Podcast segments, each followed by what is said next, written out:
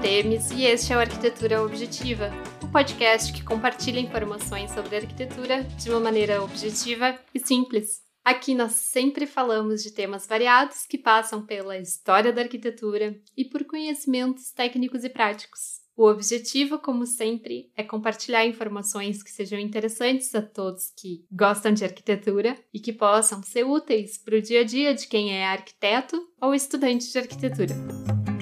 Neste episódio, o tema é a vida e a obra do brasileiro Vila Nova Artigas, arquiteto, engenheiro, professor e comunista. Um homem do século XX, cuja produção não ficou alheia aos acontecimentos políticos, sociais e culturais da sua época.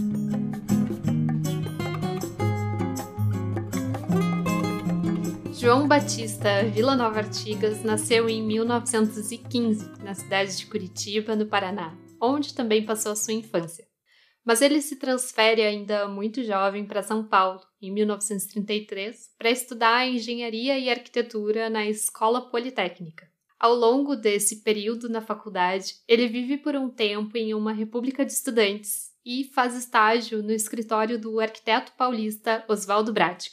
Ele recebe o seu diploma de engenheiro arquiteto em 1937 Logo após formado, ele funda a construtora Maroni e Artigas, junto com o seu colega da Escola Politécnica Duílio Maroni. E, paralelamente a isso, trabalha a partir de 1938 no escritório técnico do Departamento de Obras Públicas da cidade de São Paulo. Ele tem já, desde o início da sua carreira, uma participação ativa de militância profissional, participando do Conselho de Engenheiros e Arquitetos e da fundação do Departamento de São Paulo do Instituto de Arquitetos do Brasil nos anos 40. Em 1944, ele é contratado como professor da Escola Politécnica e, no mesmo ano, desmonta sua sociedade na construtora e funda o seu próprio escritório como profissional liberal.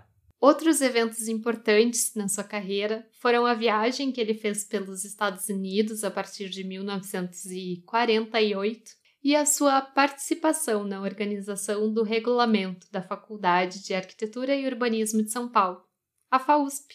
Esse jovem arquiteto, ao mesmo tempo em que vivia experiências importantes do início da sua carreira, presenciou acontecimentos históricos decisivos as repercussões dos modernismos artístico e cultural dos anos 20, as crises ocasionadas pelo final da Primeira República Brasileira, a ditadura do Estado Novo e a Segunda Guerra Mundial.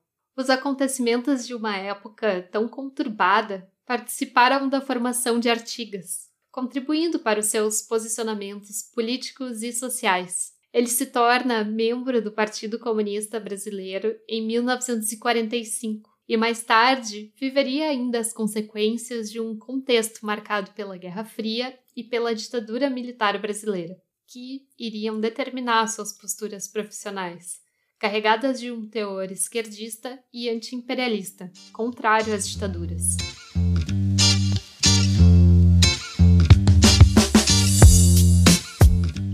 O perfil de Artigas, com as suas ideias democráticas, era complementado profissionalmente pela influência da arquitetura moderna que estava sendo desenvolvida nos Estados Unidos e na Europa, com destaque para os arquitetos Frank Lloyd Wright e Le Corbusier, cujas obras apresentavam inovações estéticas e técnicas significativas. Porém, esse espírito renovador da arquitetura se chocava com a cultura paulista existente na época. São Paulo era uma cidade comercial, que havia tido um desenvolvimento recente e, por volta dos anos 30, ainda era muito provinciana.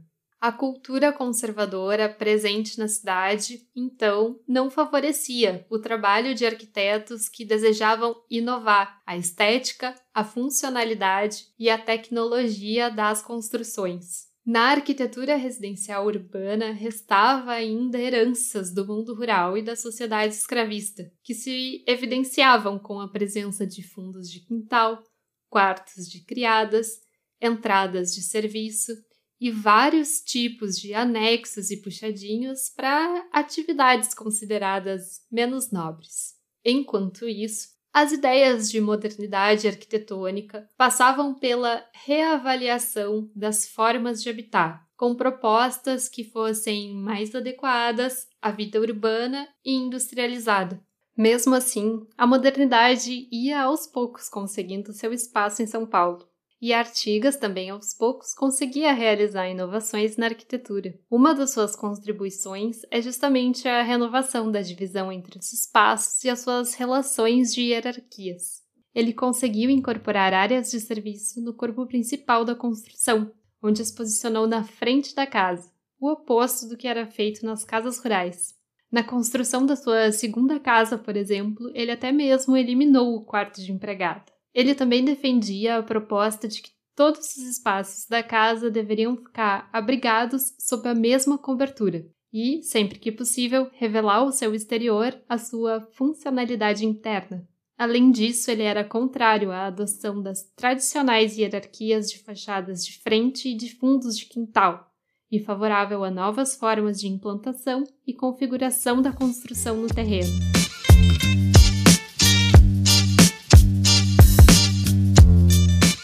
A sua obra é com frequência dividida em três fases, com diferentes características, o que torna mais fácil compreender o desenvolvimento da sua arquitetura e do seu pensamento. A primeira fase é conhecida como período Wrightiano, devido à clara influência do arquiteto norte-americano Frank Lloyd Wright em sua arquitetura. Vejam só o que o próprio Artigas fala sobre isso. Abre aspas. Com Wright eu entrei no mundo moderno ver como é que precisava ser leal e honesto em relação à humanidade no seu conjunto, fora do academicismo. Wright me deu uma visão de mundo, com respeito à natureza do material, à procura da cor tal como é na natureza, conselhos estranhos de naturalismo darwiniano. Mas um jovem pode se entregar a essas coisas com facilidade. No fundo, para arrematar, me forneceu uma moral para a criatividade arquitetônica que me fez muito bem. Fecha aspas. Nessa primeira fase da carreira de Artigas, é a arquitetura das casas de pradaria do arquiteto Frank Lloyd Wright a principal influência. Casas que foram construídas no início dos anos 1900, com suas formas horizontais, telhados baixos com grandes beirais, materiais naturais e vínculos com a paisagem. Dentre as casas de Artigas que seguem as premissas das casas de pradaria, Duas delas têm maior destaque: a Casinha, que é casa do próprio arquiteto, e a Casa Paranhos, ambas em São Paulo. A casinha foi construída em 1942, fica em um bairro afastado do centro da cidade e era usada como casa de lazer de Artigas nos finais de semana. O terreno da casa é de esquina e tem uma área generosa, enquanto a casa é nele posicionada em diagonal. Assim, além de conseguir uma relação mais livre entre a casa e o terreno, essa implantação beneficia a estratégia de dar o mesmo valor às quatro fachadas, evitando a tradição de casas com hierarquias entre frentes e fundos. Externamente, os materiais são simples simples: telhas cerâmicas, paredes de tijolos pintados de branco, peças de madeira e janelas de vidro. Nos interiores, sala e cozinha são integradas, distribuídas ao redor de um volume central que contém o banheiro e uma lareira. A casinha é pequena e conta com apenas um quarto, que fica meio nível acima do piso da sala, em um mezanino sem paredes que o isolem da circulação do seu ateliê, que fica em subsolo, abaixo do quarto.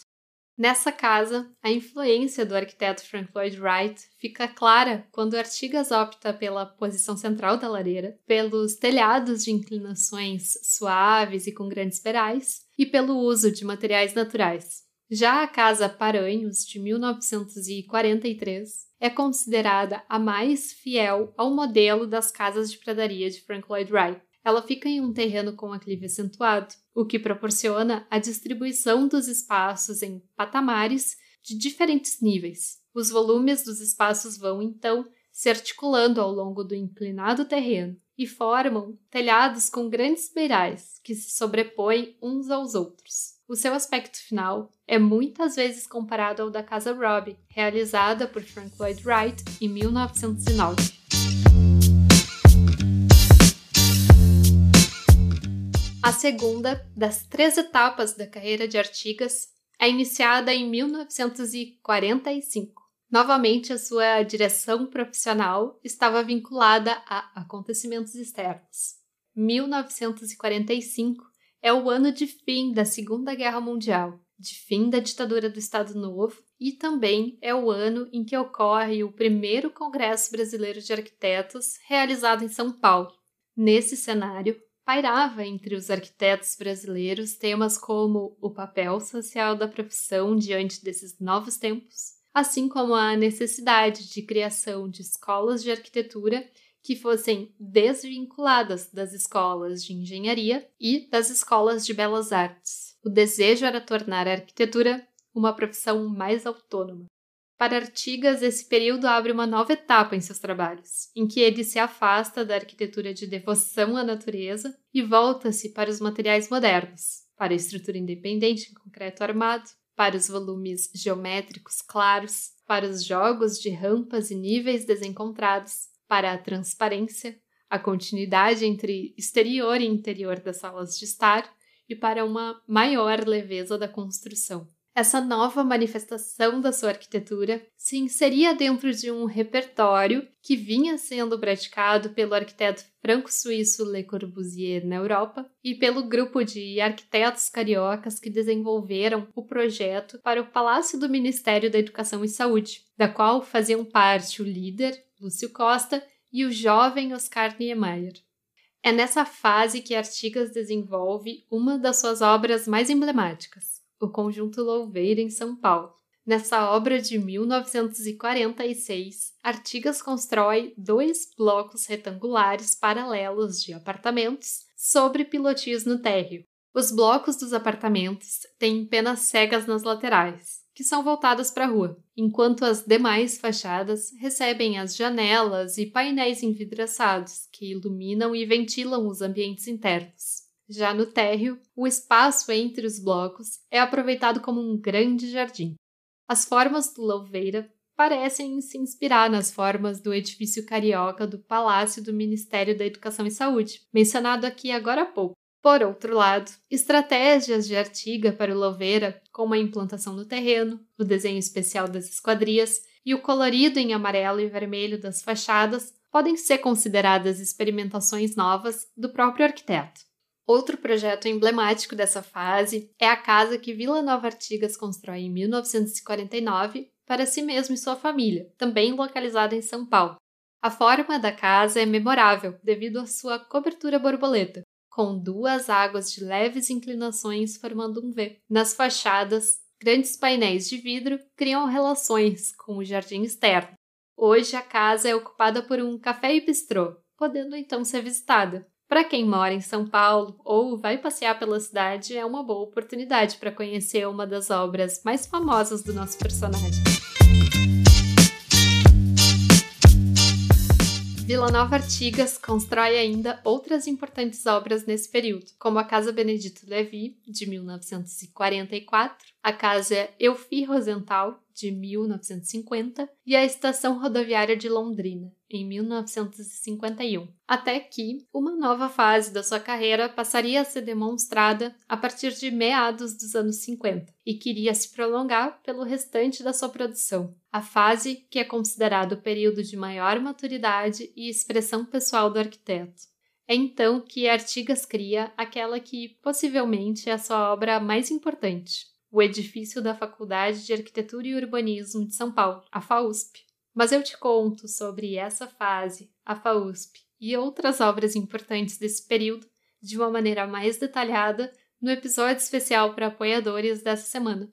Então, se você quiser saber mais, fica o convite para entrar em apoia.se barra arquitetura objetiva e assinar o podcast.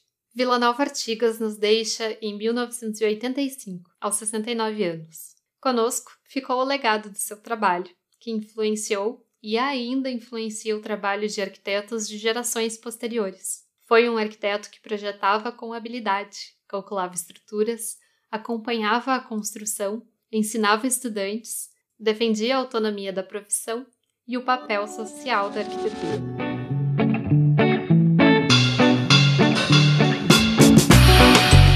Queridos ouvintes, obrigada pela companhia até aqui. Esse episódio foi como uma introdução a esse grande arquiteto brasileiro. Mas se você quiser saber mais um pouco sobre ele, fica como dica cultural o documentário que se chama Vila Nova Artigas, O Arquiteto e a Luz, que está disponível na Amazon Prime Video. E é claro, tem o nosso episódio especial para apoiadores, que conta com mais detalhes da terceira fase da carreira dele, falando de características dessa fase e de algumas obras importantes, como a Casa Baeta e a própria FAUSP. Se você quiser ter acesso a esses conteúdos especiais, é só entrar em apoia.se barra arquitetura objetiva e fazer a sua assinatura. Assinando o podcast, além de ter acesso a um episódio semanal exclusivo, você também apoia a produção deste projeto de educação independente. Ah, e não esqueça de ativar as notificações e seguir ou se inscrever no nosso perfil. E se você estiver ouvindo no Spotify ou no Apple, não esqueça também de classificar com 5 estrelinhas o nosso programa. Isso nos ajuda muito a crescer nos aplicativos. Nos acompanhe também nas redes sociais, no Instagram e no Facebook, em arquitetura objetiva e no nosso perfil do Pinterest, onde eu salvo várias imagens de referência. E você também pode acessar o nosso site, arquiteturobjetiva.com, onde você pode ouvir os episódios e entrar em contato comigo para tirar dúvidas ou enviar sugestões de temas para os episódios. Muito obrigada e até a semana que vem!